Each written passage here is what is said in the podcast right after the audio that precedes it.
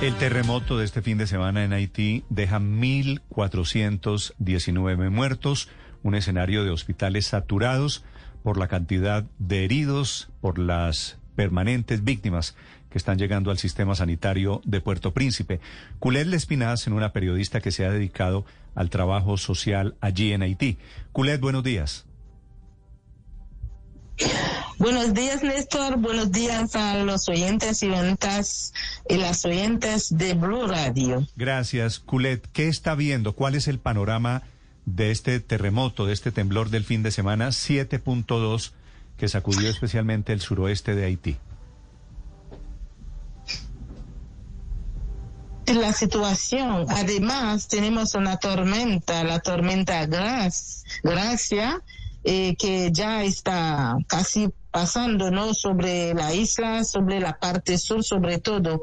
Y por eso anoche hubo mucha, muchísima lluvia eh, y la gente, eso agudizó la situación de las personas ya afectadas por el terremoto, porque no tienen donde ponerse, donde dormir y la mayoría pasó la noche bajo la lluvia.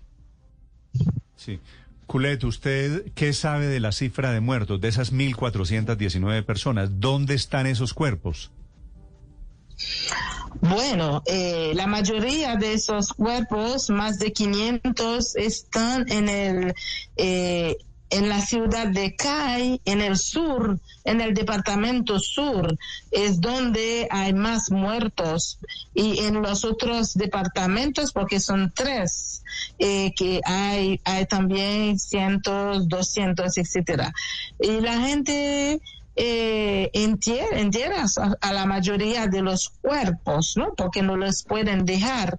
Algunas personas lo, pues, lo ponen en morgas para poder hacer un funeral pero eso es muy difícil porque las morgues, eh, algunas eh, colapsaron y otros no tienen, por ejemplo, un sistema de congelación para guardar a los cuerpos. Entonces, es que están eh, haciendo los eh, funerales de la gente muy rápido. El gobierno ha decretado, eh, primero había decretado un estado de emergencia para un mes, pero ayer decretaron también tres días de luto para pensar a tanta gente muertos. Sí, sí. Eh, Culet, ustedes es, cierto están enfrentando ahora pues la descarga de lluvias de esta tormenta tropical y el terremoto Exacto. y el asesinato del presidente Mois hace apenas algunas semanas. El ánimo de la gente en Haití, ¿cómo lo siente usted? Bueno, la gente está un poco desesperada con tantas, tantos eventos, tantas tragedias, eh, tantas tragedias que, que van, eh, que, que están llegando, ¿no? Sin darle un momento eh, de, de descanso. Eh, bueno, eh, como la, la población haitiana, el pueblo es una población muy religiosa, ¿no? Que cree en Dios. Entonces la gente reza mucho, llora mucho, eh, para no desesperar demasiado, pero para mucha gente es, es demasiado para un país vivir tantos eventos duros, tantas tragedias en, en pocos pocos meses y pocos años, porque ya tenemos 10 años del terremoto.